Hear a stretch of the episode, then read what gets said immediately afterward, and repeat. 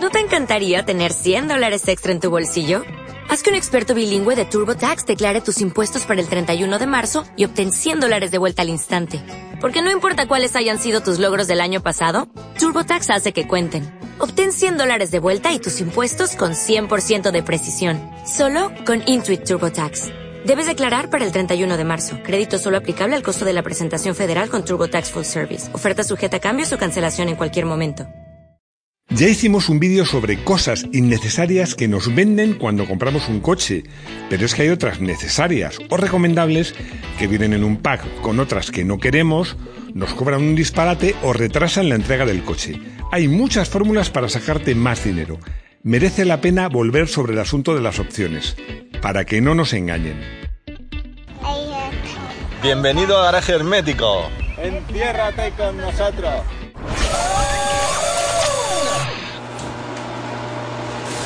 A ver, tened clara una cosa, muy importante. Para una marca, el mejor negocio posible es vender equipamiento. Y os lo voy a explicar. Al final, de un coche, ¿qué es lo caro? Lo caro es el motor, sobre todo si es híbrido. Lo caro es el chasis, las suspensiones, todo ese tipo de cosas. Pero al final, poner una tapicería u otra, o poner una negra en vez de una mm, gris, o poner unas molduras que ponga una letra, o poner eh, unas lucecitas que cuando abres la puerta que iluminen el suelo.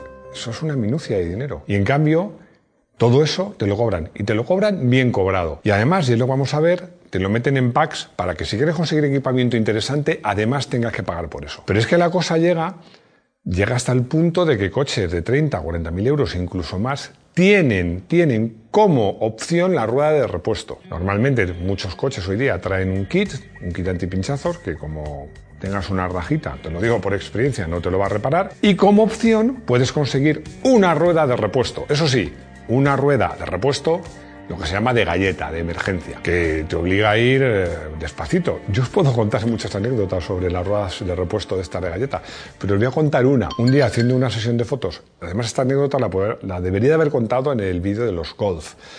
Pues haciendo fotos, un compañero mío se tocó, eh, se ciñó mucho una curva, tocó una, con una piedra y reventó el neumático de la rueda delantera. Estábamos muy lejos de la redacción. Entonces, Levantamos el coche y le dije, mira, en vez de poner la rueda de galleta delante, vamos a ponerla detrás, que así como la tracción es delantera los frenos, pues podemos ir más rápido. Así lo hicimos, quitamos la rueda de atrás, pusimos la de galleta y cuando fuimos a meter la rueda buena, la normal, que habíamos quitado detrás, delante no cabía y es que con el golpe se había desplazado el brazo de la suspensión. Y gracias a que la rueda de galleta era más pequeña, pudimos volver. Pero vamos, a mí la verdad es que me acuerdo que el coche que tuve, un BMW 328 que tenía rueda de galleta, tenía el espacio para una rueda normal, yo compré una rueda normal. De chapa, no de aleación, pero una rueda normal. Hay marcas como Porsche, por ejemplo, aunque hay otras muchas, que por poner el logo de la marca, ojo, el logo de la marca en eh, la parte central de las ruedas, en las alfombrillas, en la funda de las herramientas, en la parte baja del marco de las puertas, te cobra un disparate de dinero, un verdadero disparate. Ya hablaremos de eso. Por eso hay marcas como Dacia, por ejemplo, que despiertan mis simpatías, porque Dacia, me acuerdo del anuncio de Dacia que, decía, mira, el maletero se abre y se cierra. Efectivamente, Dacia no, no, no tiene equipamiento que realmente sea de este estilo, de, vamos a llamarlo banal o, o, que sea prescindible. Y ojo, que cuando habla bien de una marca, eh, algunos dicen, ¿cómo se nota que te paga Dacia? No, no me paga ninguna marca. A día de hoy no me paga ninguna marca. Si algún día me paga una marca por hacer algo, seréis los primeros en saberlo. No se trata de demonizar a nadie, ni a ninguna marca, ni a los vendedores. Yo siempre digo que respeto muchísimo el sector del automóvil, un sector que da trabajo a muchísima gente, directa e indirectamente, indirectamente incluso a mí. Pero también es cierto que en estas épocas de crisis, bueno, y cuando hay crisis también, hay gente muy espabilada que te puede embaucar para, para hacer que te gastes más dinero y bueno, las propias marcas, que es lícito, pues se lo quieren, se lo quieren montar para ganar la mayor cantidad de dinero posible. Y juegan con ventaja. Juegan con ventaja, ¿por qué? Porque tú te compras un coche, bueno, un coche nuevo, pues no sé, cada cuánto tiempo. Con mucha suerte cada cuatro años, con menos suerte cada ocho o diez. Pero en cambio ellos venden coches todas las semanas. Ellos son unos profesionales. Es que es un partido, una pelea entre profesionales contra amateurs. Y ellos tienen muchos, muchos recursos. Hay dos vicios, dos vicios muy extendidos a la hora de comprar coche. El primero, peligrosísimo, el yaque. El yaque hace que nos gastemos un montón de dinero que no necesitamos gastar. Por ejemplo, te ofrecen un navegador que es multiactivo, que te habla del tráfico en tiempo real, que, puedes, eh, se actualiza solo, que te avisa de los radares, vamos, más o menos lo que hace cualquier teléfono móvil. Pero eso sí, como tu coche tiene una pantalla así de cristal líquido de, de puta madre, pues te compras ese navegador porque ya, ya que te has metido en gastos, pues ya que pues me compro un navegador de la hostia.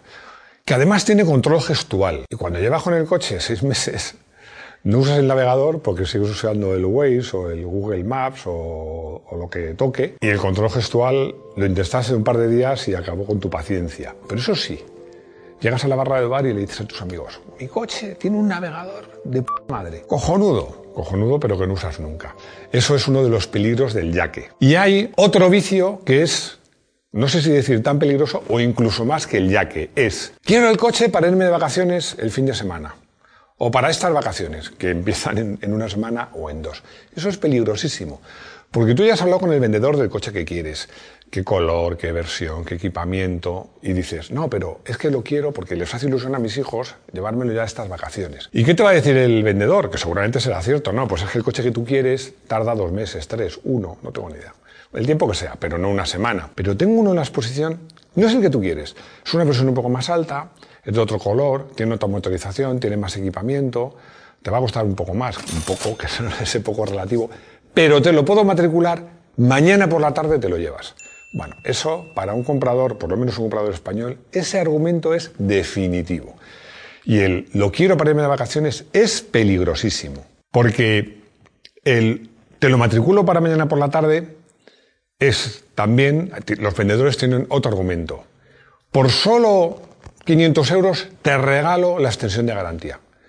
Me hace gracia eso de, por solo 500 euros te regalo. Imaginaos que le decís a vuestra chica, te a comprar un anillo, te voy a regalar un anillo, que si me lo pagas hoy, me ha costado mil euros, pero te lo regalo por 500 euros. Ese día, esa noche duermes en el sofá seguro. Para mí los regalos son gratis, ¿no? Pero cuando compras un coche hay regalos, como dice mi madre, regalos envenenados. No, no, te voy a regalar un descuento de no sé cuántos si compras esto que vale no, no sé cuántos y que no tienes ni idea de comprar. Por cierto, que ya hablaremos de las extensiones de garantía, que es de los equipamientos que sí aconsejo. Os decía al empezar que la trampa más extendida para venderte un montón de equipamiento que no quieres son los packs o los paquetes. Tú decides que quieres tu coche, no sé, por ejemplo, que quieres con la, opción de que te avisa del cambio de carril, por decir algo. Pero eso viene en pack. Vaya por Dios. Y viene en pack con un montón de cosas que no te interesan. O a lo mejor sí, o a lo mejor no. Pero lo tienes que comprar todas. Y el vendedor te dice, no, no, si es que este pack es muy interesante. La pregunta es, es muy interesante, pero ¿para quién es muy interesante? ¿Para el vendedor o para el comprador? Bueno, me está poniendo, para no dar caña solo a las, a las empresas automovilísticas, me está poniendo Rodrigo otro ejemplo que tiene toda la razón. Es cuando eh, pagas por Internet. Cuando pagas por Internet, sí o sí tienes teléfono fijo. Y te cobran, poco o mucho, pero te cobran. ¿Quién usa el teléfono fijo? Si yo no me sé ni mi número de teléfono fijo. Bueno, luego aparte está la televisión y un montón de canales que dicen, no, pero te regalamos por solo no sé cuántos. Te, os digo lo mismo, si te regalan no es por solo no sé cuántos. El fútbol y no sé, pero si yo no quiero ver el fútbol. Pero bueno, efectivamente, ese, ese es un truco muy extendido. Pero hay este truco de los packs, eh, las marcas lo van elaborando cada vez más. ¿Qué es la forma de vender un pack mmm, de que el comprador quiera ese pack? Pues muy fácil. Primero, que tenga un elemento interesante que es el gancho. Ese mola. Lo que pasa es que compras ese y te entran otros muchos. Y luego el nombre del pack, porque un pack con apellido ya es la leche. El ejemplo paradigmático es, por ejemplo, me he repetido lo de por ejemplo, BMW. Bueno, BMW es que el paquete M, bueno, ese ya, a la mitad de los que estamos viendo este canal, ya nos pone cachondos el paquete M. Que trae la suspensión bajita y además un montón de gilipolleces el logo en el volante, unas molduras que pone M, una, una, letra M detrás, cosas que valen, valen dos perras. A una marca le cuesta dos perras, pero ahí ya, ahí te, te han enganchado. Para BMW, la palabra, la letra M, Motorsport, es el santo grial de las opciones. Porque estos paquetes M que te cuento, he mirado en los configuradores de BMW y nunca valen, nunca valen menos de 2.500 euros más o menos. Pero este, esto se puede todavía mejorar. Tú haces un pack con nombre, con un elemento de gancho y además le pones apellido, porque claro, si encima al paquete le pones paquete M Carbon, ese ya, ese lo quieres. A mí la fibra de carbono me vuelve loco. Claro, y te dicen, ¿y qué es el paquete M Carbon? Bueno, pues es que te ponen pues un aleroncito de fibra de carbono, a lo mejor las tapas de los espejos, alguna moldurita dentro, que sí, que es muy mono. A mí ya os digo que me encanta la fibra de carbono. Y que aligera el coche, como me dijo un día un vendedor. Sí, un coche de casi dos toneladas te lo aligera a 200 gramos. Lo que te aligera de verdad la cartera. Porque lo tengo por aquí apuntado. Es que esos, esos M Carbon cuesta aproximadamente, he visto en un coche medio, un coche medio para ser un BMW, en 420i Coupé, vale 3.500 eurazos. He hecho un ejercicio. Me he configurado un BMW 420i Coupé, ya os digo, un coche para ser un BMW gama media, podríamos decir, 38 40 mil euros. Y le he incluido el paquete Innovation, que también suena, suena genial, el paquete Comfort, el paquete Connectivity y el paquete M-Export. Total, subes el precio del coche casi 16.000 euros, es decir, un 33%. Bueno, y muchos me diréis, ya, pero el coche es full equip. Esto espero que lo tape Rodrigo. Me cago en el full equip. Es que no existe el full equip. No existe. Yo estoy harto de ver anuncios eh, de coches usados, Porsche, BMW, full equip. Es imposible. Es imposible porque, os vuelvo a decir lo mismo, os invito a entrar en un configurador. Primero, no se puede poner todo, porque hay, opciones que, es una u otra. Pero es que si pones todo, es que, es que duplicas, no duplicas, pero puede llegar a subir, yo hice un día la prueba, casi un 50% del precio del coche. Así que olvidaros del Full Equip. El Full Equip existía, los coches americanos, cuando tenían el Evalunar, cierre centralizado, aire acondicionado, tapicería de cuero, techo eléctrico y ya. Y ya, pero es que eso lo tienen los coches de día prácticamente todos. Olvidaros del iba a decir otro taco, y luego Rodrigo se enfada porque dice que digo muchos tacos y me los tiene que tapar y se desconcentra. Olvidaros del full equip. Volviendo al ejemplo que os he puesto, esos casi 16.000 euros, exactamente 15.701, eh, incluyen cosas interesantes, pero sobre todo os sorprenderíais de la cantidad de molduras, lucecitas, logos, eh, molduras que incluyen. O que abres el portón con el pie. Son cosas que es verdad. O espejos con memoria. O asientos con memoria. Que en un coche que vas a llevar tu, mujer y tú, y ella muy bajita y tú muy alto, puede ser una opción interesante. Nos hace la vida más fácil, pero muchas de ellas son prescindibles, la mayoría. Bueno, parece que estoy dando caña BMW y no era mi intención, porque esto mismo pasa en la mayor parte de marcas premium. Pasa con Audi, pasa por supuesto con BMW, con Mercedes, con Jaguar, eh, con, con Land Rover, o Rover, o Range Rover, como lo queráis llamar, ¿no? Bueno, por ejemplo, he estado viendo que hemos probado recientemente un CLA y hay un paquete que cumple lo que os decía. Es un paquete con un nombre y un apellido que mola de la hostia. El AMG Premium Sport que realmente lo he estado viendo y te ofrece dos cosas interesantes. Faros LED mejores que los que trae el coche, porque de, serie ya el coche trae faros LED. Y te ofrece unas llantas de 19 pulgadas preciosas, que además las vimos, que estuvimos en la presentación del CLA, muy bonitas, pero que, de verdad que con las de 17 pulgadas va incluso mejor. Bueno, y, unas cuantas cosas muy, muy, con muchas comillas, ¿eh? interesantes, como la tapicería interior del techo negro en vez de gris, la tapicería que tiene costuras, un iluminador de ambiente que puedes cambiar los colores y queda súper guay. Si tienes hijos pequeños, alucinan.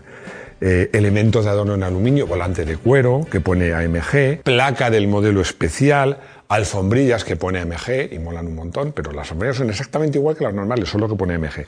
Todo eso vale 5.500 euros.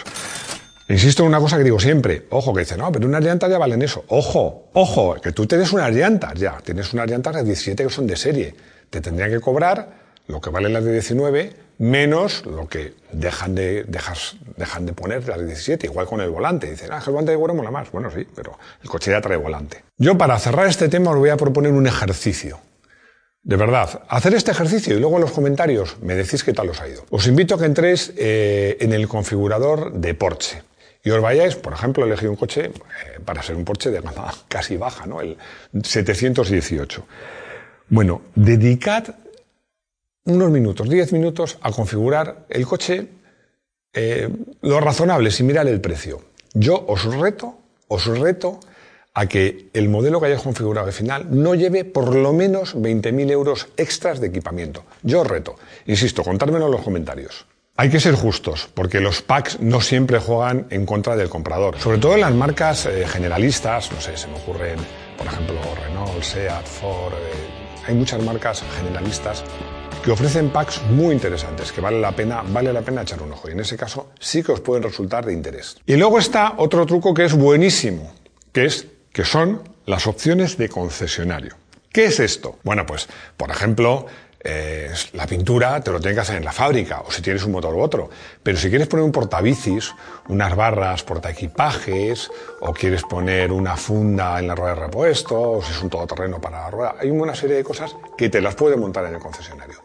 Y que ya te anticipo yo que te va a costar aproximadamente el doble que unas similares que las compres tú por tu cuenta. Y tú dirás, ah, no, no, pero claro, yo es que quiero las barras, o quiero el portabicis, o quiero, eh, yo qué sé, pues eh, cualquier otro elemento. La silla del niño la quiero de Volkswagen, de Ford, de BMW. Os voy a contar una anécdota. Un amigo mío se compró una BMW, os hablo de una moto, pero para el caso es lo mismo.